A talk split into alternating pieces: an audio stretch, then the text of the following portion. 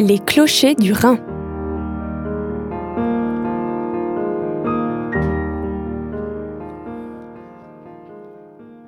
Bonjour euh, à toutes et à tous. Merci d'être euh, avec nous dans cette euh, nouvelle émission de Les clochers du Rhin. Un rendez-vous qui vous permet une immersion dans l'univers des personnes engagées dans la vie chrétienne de notre région. Aujourd'hui, nous avons le plaisir d'accueillir Cyril Excel, responsable à l'église protestante évangélique Bonne Nouvelle à Vendenheim. Bonjour. Bonjour.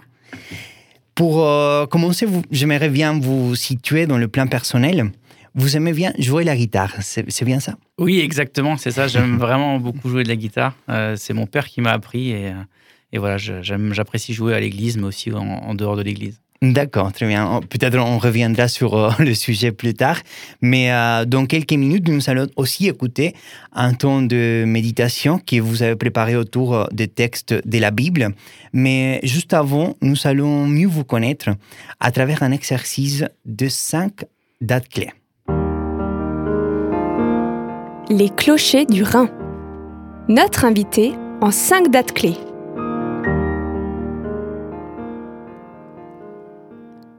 Cyril Axel, euh, je vous propose de commencer par euh, vous présenter en cinq dates clés. Alors, cinq dates, je crois que je vais commencer par la date euh, qui est la date de ma naissance, euh, 1983.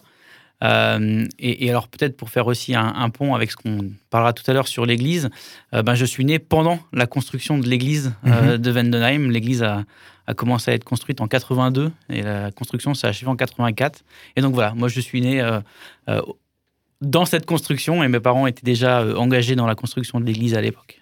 D'accord. La, la première date alors, la naissance. La deuxième? La deuxième date, c'est quelques années plus tard, en 95, euh, qui est la date de ma conversion. Alors, ça, ça a été plutôt un processus euh, pour moi. J'ai- je, je pense qu'il n'y a pas vraiment euh, un événement marquant, mais, mais voilà, c'est toujours bien de retenir une date. Et en tout cas, je me souviens d'une réunion d'évangélisation euh, dans laquelle ça, ça a pris un sens particulier pour moi. Et euh, voilà, j'ai donné ma, ma vie à Jésus et, et c'était en 95 lors d'une réunion d'évangélisation. D'accord. Et, une troisième date? Une troisième date, dix ans plus tard, euh, en 2005, euh, le mariage avec euh, mon épouse Dorcas, euh, qui est vraiment le, le point de départ d'une nouvelle aventure, de la construction de notre couple, de notre famille. On a trois enfants, Mhm. Justin, Alix et, et Octave. Et voilà, c'est vraiment une date marquante dans ma vie personnelle, mais, mais aussi voilà, dans la vie de notre famille. Ok. On a parlé de la naissance, on a parlé de la conversion, on a parlé aussi du mariage. Est-ce qu'il y a aussi une quatrième date? Une quatrième date, alors qui peut paraître un peu matérialiste, mais c'est 2016, hein, lorsqu'on a acheté euh, notre maison. On habite un petit village à, à Egversheim. Et, euh, et pour moi, c'était une décision euh, très importante parce que ça a marqué la volonté de, de rester durablement euh, dans notre village, à proximité de l'église, de nous engager dans notre quartier. Donc voilà, 2016, euh, quand on a acheté notre, notre maison. Et une dernière date? La dernière date, c'est 2020, euh, l'année du, voilà, du, du Covid. Mhm. Euh, pour moi, à, titre personnel, j'ai changé de travail à ce moment-là. Et, euh, et, et je me suis aperçu que à travers un même événement, on pouvait des- vivre des choses vraiment différentes. Et qu'un événement pou- pouvait être très positif pour certaines personnes et, euh, et plus négatif pour d'autres, ou même pour la même personne. En fait, euh, moi, je devais passer euh, huit semaines de formation en Espagne parce Mhm. que je commençais un nouveau travail et je, je- sincèrement, je ne savais pas trop ce que ça allait être. Puis huit semaines, c'est quand même très, très long. hein, L'Espagne, c'est loin. Et en fait, avec le Covid, ben, j'ai pas eu besoin de partir. Et Mhm. pour moi, ça a été un soulagement. Euh, mais en même temps, voilà, il y a eu d'autres événements euh, qui, pour le Covid qui ont aussi euh, marqué euh, de façon plus négativement notre, famille. Et donc voilà, ça m'a réappris que à travers un même événement, on pouvait des- vivre des choses très différentes. Et donc il fallait vraiment garder à l'esprit cette, cette, cette façon de voir les choses qui, encore une fois, peuvent être différentes d'une personne à l'autre. Merci d'avoir partagé ces cinq euh, dates clés. Maintenant, si vous me le permettez, j'aimerais bien vous poser trois questions pour aller encore euh, un peu plus loin. Qu'est-ce qui vous a donné l'envie de devenir euh, responsable dans votre église ou comment ça s'est déroulé dans, dans votre parcours? Je, je crois que j'ai toujours eu à cœur de servir euh, Dieu là où, où j'étais euh, et dans des, dans des manières différentes, Mhm. en fonction aussi des, des- des dons qu'il euh, qu'il- donne. Et, euh, et autant voilà, ma conversion s'est faite de façon progressive, je pense aussi que mon engagement dans, dans l'Église s'est fait aussi de façon progressive. Et, et, donc voilà, petit à petit, j'ai pris certaines responsabilités et, aujourd'hui, voilà, responsable de l'Église avec, avec Nicolas qui est notre pasteur. Et ouais, je, je, crois que c'est vraiment cette envie de, de, se mettre au service et de pouvoir faire grandir les autres, faire grandir l'Église, de vivre aussi des choses ensemble. voilà, c'est, je crois que c'est vraiment ce qui me tient à cœur. Mhm. Et, euh, et, quels ont été les, moments, les, moments les plus difficiles, si on peut les appeler de cette manière? Euh, En fait, je crois que quand on devient responsable, et, c'est vrai quand on est responsable d'église, mais aussi quand on est responsable dans, un milieu associatif ou même dans le milieu professionnel, mhm. euh, il y, a il y a ce qu'on projette en disant ben, moi quand je serai responsable j'aimerais faire ça et, ça et puis il y a la réalité euh, des choses. Quand on devient responsable on, s'aperçoit que nos forces sont limitées que euh, ben, ce qu'on avait imaginé se passe différemment aussi parce que ben, c'est être avec les autres et qu'il faut aussi apprendre à, vivre à travailler avec les autres. Et donc pour moi c'est cet apprentissage de fait de, voilà de, déception de comprendre quelles sont nos limites c'est pas toujours facile. Mhm. Après, ce qui est merveilleux, c'est que dans l'Église, euh, on, travaille pour Dieu et que Dieu aussi nous rend capables, euh, mhm. nous encourage, nous donne des, sujets aussi de réjouissance qui nous permet de, voilà, de, se savoir à sa place, de se savoir euh, dans, dans, le service de Dieu. Et, et, voilà, malgré ces difficultés-là, malgré cet écart entre ce qu'on aimerait être, mhm. ce qu'on aimerait faire et la réalité, bah, Dieu nous encourage et, il nous encourage à servir. Et quelles ont été les, euh, euh, vos, vos, plus grandes réussites? Euh, très très bonne question, plus grande réussite. je, je, crois qu'un des moments vraiment marquants en tant que responsable, alors c'est pas lié à l'Église, c'est lié au mouvement des flambeaux, qui est un, mouvement de scoutisme évangélique. Mhm. En 2019, j'ai eu la chance de participer à, à, l'organisation d'un rassemblement qui a rassemblé presque 800 personnes dans le sud de la France. Et, je crois que ça a vraiment été un, un, un moment euh, privilégié pour moi parce que j'ai pu travailler avec des, avec des plus jeunes euh, en qui je croyais vraiment et qui ont chacun pris euh, des responsabilités au-delà de, de, ce qu'ils pensaient. Et, pour moi, ça a été vraiment un merveilleux exemple de voir comment seul, mais aussi et surtout ensemble, on peut grandir, se développer pour servir. Et, le résultat était vraiment fantastique de pouvoir vivre ces 15 jours tous ensemble. Vous avez parlé tout à l'heure euh, de l'année 1995, au moment de votre conversion. Et euh, je voulais encore vous poser une dernière question par rapport à ça. Et euh, quelle a été. vous avez dit qu'il n'y a pas eu une date, une date précise, sinon que c'était comme une sorte de, cheminement, peut-être, dans votre, dans votre vie chrétienne. Et comment, comment ça a été ce moment-là, cette réunion que vous avez aperçue un peu différemment que les autres je ne sais pas comment dire, cet euh, appel ou cette démarche dans le chemin de chrétien. En fait, je me, souviens pardon, de, la, date de, 1995 parce que euh, dans ce cheminement, euh, comme, vous le disiez, c'est vraiment à ce moment-là que j'ai compris que, que j'étais pécheur, que, seul j'y arriverais pas, que j'avais plein de choses en moi qui devaient changer et, je crois que lors de cette soirée, je, me souviens vraiment avoir compris, ressenti ce besoin de changer et de ne pas être capable de changer tout seul, d'avoir besoin euh, de Jésus, d'avoir besoin d'une transformation intérieure. Et, c'est pour ça que voilà, ce moment reste euh, marqué. Et je me souviens ce soir-là avoir, euh, avoir prié en disant voilà, Seigneur, tout seul, j'y arriverai pas. Il y a aussi des choses dans ma vie que je ne comprends pas et que je comprendrai certainement jamais. Mais toi, tu sais pourquoi.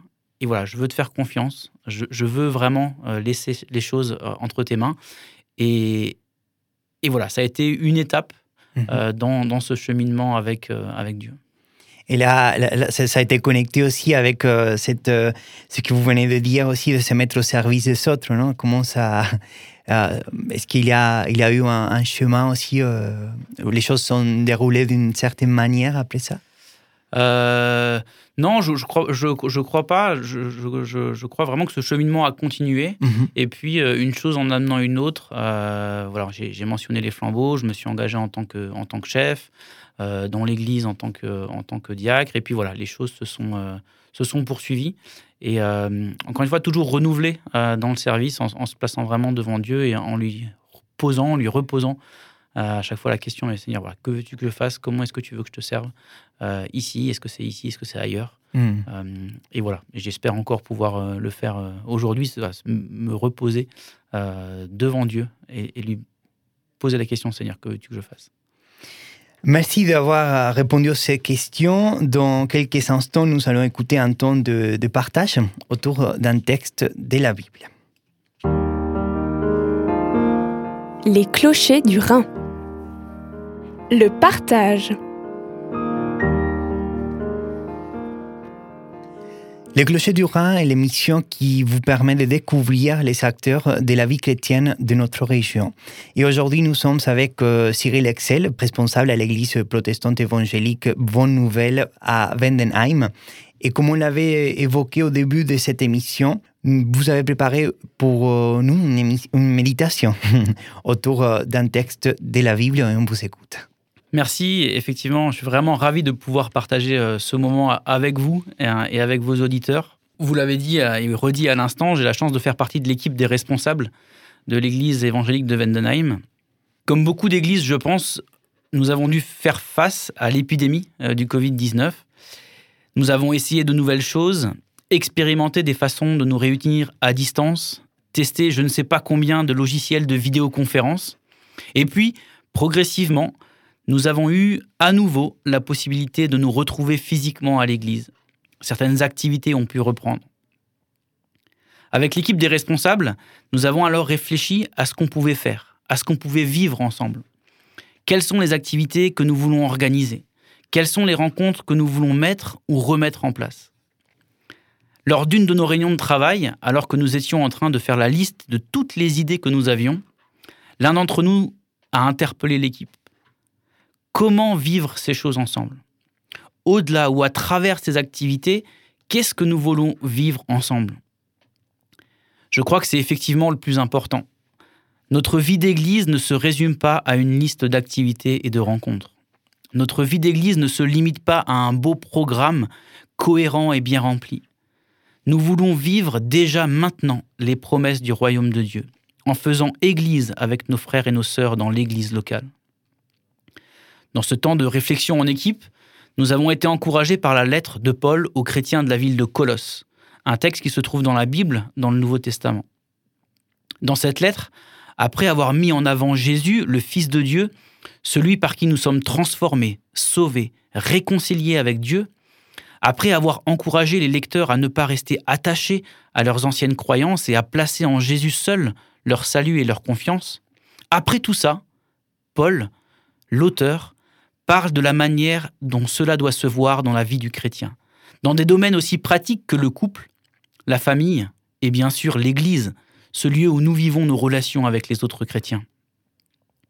Lorsque nous sommes chrétiens, nos relations avec les autres, notre façon de voir les différences ethniques, sociales, culturelles, notre comportement, nos intentions même, tout cela doit être vécu à la lumière de l'amour de Dieu pour nous et du pardon qu'il nous donne par Jésus. Et dans cette logique, Paul termine l'énumération des changements que la bonne nouvelle de Dieu produit chez le chrétien. Paul termine cette énumération par cet appel. Colossiens 3, verset 14. Et surtout, aimez-vous. L'amour est le lien qui unit parfaitement. Je relis ce verset, Colossiens 3, verset 14. Et surtout, aimez-vous. L'amour est le lien qui unit parfaitement. Et surtout, sur au-dessus de toute chose, avant toute autre chose, en dépit de toute autre chose, aimez-vous. Ça paraît tout bête, c'est une évidence. Et pourtant, on peut vite se faire une belle liste de choses à faire et d'activités à organiser en oubliant de mettre l'amour pour Dieu et l'amour pour les autres au centre de nos préoccupations. Je ne peux pas m'empêcher de faire un parallèle avec un autre texte de la Bible qui est lu dans beaucoup de situations mais qui est d'abord lié à la vie dans l'Église et à la manière dont chacun peut participer à cette vie communautaire. Première lettre aux Corinthiens, chapitre 13. Je lis Je peux parler aux autres, même dans une langue que eux seuls comprennent. Je peux donner un enseignement plein de sagesse. Je peux avoir une foi qui transporte les montagnes. Je peux donner tout ce que j'ai pour ceux qui ont faim. Je peux même mourir pour les autres. Au final, si je n'ai pas d'amour pour les autres, tout cela ne sert à rien si on regarde notre emploi du temps, et pour nous qui sommes chrétiens, les rencontres, les activités d'église auxquelles nous participons, j'aimerais nous encourager à ne pas seulement regarder ce à quoi nous participons, mais aussi à regarder la manière dont nous y participons. Le verset de Colossiens 3 nous rappelle que l'amour est justement le lien, le liant, la colle qui unit parfaitement tout ce que nous pouvons vivre avec les autres. Et si vous ne savez pas comment vivre cet amour pour les autres, vous pouvez continuer la lecture du chapitre 13 de la première lettre aux Corinthiens. Je lis L'amour est patient. L'amour rend service. Il n'est pas jaloux, il ne se vante pas, il ne se gonfle pas d'orgueil. L'amour ne fait rien de honteux. Il ne cherche pas son intérêt. Il ne se met pas en colère. Il ne se souvient pas du mal. Il ne se réjouit pas de l'injustice, mais il se réjouit de la vérité. L'amour excuse tout. L'amour croit tout. L'amour espère tout.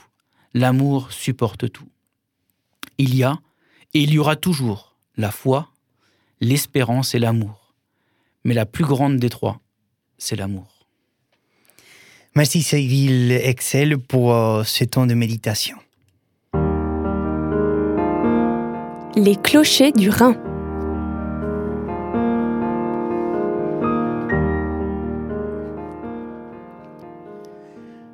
Et nous l'avons rapidement mentionné, vous êtes euh, responsable à l'église protestante évangélique Bonne Nouvelle qui se situe à Wendenheim. Pourriez-vous nous parler un peu plus euh, de cette église? Alors l'église a, démarré euh, donc en 84, mhm. année de la première réunion. donc on, voilà un peu plus de presque 40 ans maintenant que l'église existe. On se situe au milieu de la zone commerciale de Wendenheim. Elle change beaucoup. Nous sommes toujours là. Euh, c'est une église qui euh, réunit à peu près une centaine de personnes euh, mhm. tous les dimanches. Et voilà, nous sommes engagés dans, différentes, dans différents secteurs, et en particulier auprès de la jeunesse. D'accord. Et si, quelqu'un de nos auditeurs voulait vous joindre, vous contacter, est-ce qu'il y a une manière de le faire? Alors, on a un site internet, mhm. www.bnvendenheim.org sur lequel il y a euh, un certain nombre d'informations. Mhm. Et puis, il y a surtout euh, l'email qui permet de, nous contacter. Et avec euh, Nicolas le pasteur, on, se fera une joie de, vous répondre. D'accord. Vous avez parlé tout à l'heure sur le mouvement de, de flambeau et de clair flamme, si je le prononce bien. Est-ce que vous pourriez nous parler un peu plus sur cette activité? Alors, le mouvement des, flambeaux et des clairs-flammes, c'est un, des, mouvements de la, de la, Fédération du scoutisme évangélique de France, mhm. euh, qui regroupe euh, des, enfants de, 7 à 11 ans pour les petits flambeaux et les, et les petites flammes, et de 11 à 14 ans pour les, flambeaux et les clairs flammes. C'est une activité qu'on a à l'église depuis euh, de très très longues, longues années, auquel voilà, moi j'ai participé et qui a aussi joué un rôle important dans ce cheminement dont on mhm. parlait tout à l'heure. On a vraiment, le, voilà, vraiment la, chance, on est, on est béni dans cette activité-là euh, cette année, on a une cinquantaine euh, de jeunes qui participent euh, à ces activités. la troupe se réunit tous les 15 jours mhm. dans un terrain qu'une famille nous met à, disposition, pas très loin de, l'église. Et donc, c'est l'occasion pour les enfants de grandir à la fois dans, dans, leur foi, dans la connaissance de Dieu, mais aussi dans toute leur personne. Et c'est pour ça que voilà, il y a des activités à la fois physiques, mais aussi euh, euh, voilà, pour apprendre à, grandir, euh, à se débrouiller, à, être manuel pour certains, à être plus intellectuel pour d'autres. Mais, voilà, c'est vraiment une activité qui, prend le jeune dans, toute sa personne et qui l'invite à, à voilà, découvrir certaines choses, à progresser et, et enfin à servir, à servir les autres et Dieu. D'accord. Est-ce qu'il y a une condition pour en faire partie ou c'est ouvert au, public euh? C'est vraiment une activité ouverte à, mhm. tout le monde, euh, enfant de l'Église ou, pas. Euh, non, c'est vraiment pour nous une, des activités ouvertes sur l'extérieur. et il n'y a pas de condition, il ne faut pas spécialement aimer la nature ou autre, mais il voilà, faut, faut, avoir envie en tant qu'enfant de, de, vivre ce temps avec les autres euh, et, voilà, pour apprendre plein de nouvelles choses. D'accord, très bien. Alors, euh, on parlait de l'église euh, protestante évangélique Bonne Nouvelle à Wendenheim. Et, vous avez les services chaque dimanche, les cultes. Et ça, c'est à quelle heure ou quelle est l'adresse spécifique où on le trouve facilement à Wendenheim, l'église? Alors l'église se situe dans la zone commerciale, donc si vous allez dans le, dans le village, pardon, vous risquez de pas nous trouver. Euh, dans, la zone commerciale, euh, voilà, rue de l'électricité, euh, on se réunit tous les dimanches à, 10h. Il y a une réunion de prière à, 9h pour ceux qui le souhaitent. Et le culte, voilà, se, déroule tous les dimanches de façon assez classique, avec un moment d'introduction, un moment où on partage la scène, un moment d'enseignement. Cette émission, Le Clocher du Rhin, touche à sa fin, mais avant de nous quitter, écoutons la prière pour l'auditeur de Cyril Excel. Les clochers du Rhin. La prière.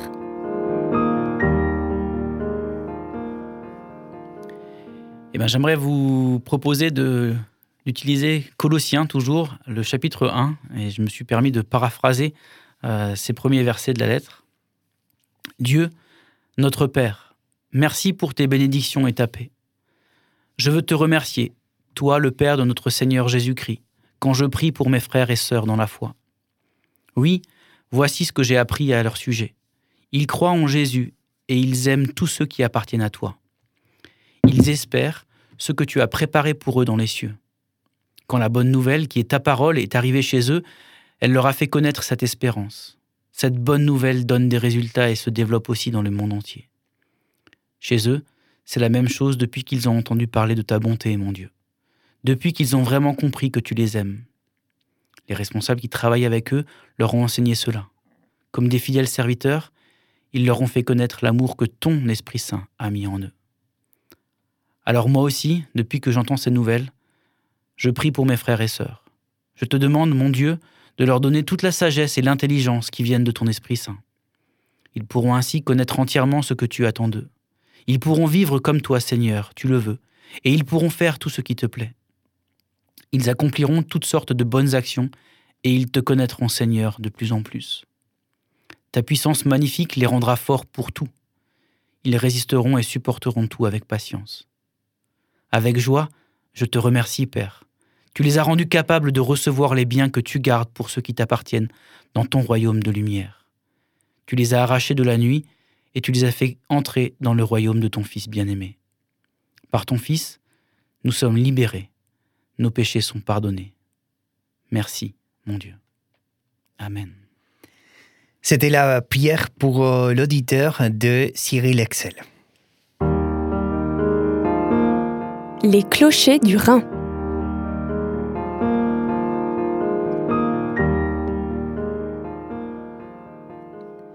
Vous avez écouté le Clocher du Rhin, le rendez-vous qui vous donne, euh, qui donne la parole aux personnes engagées dans la vie chrétienne de notre région.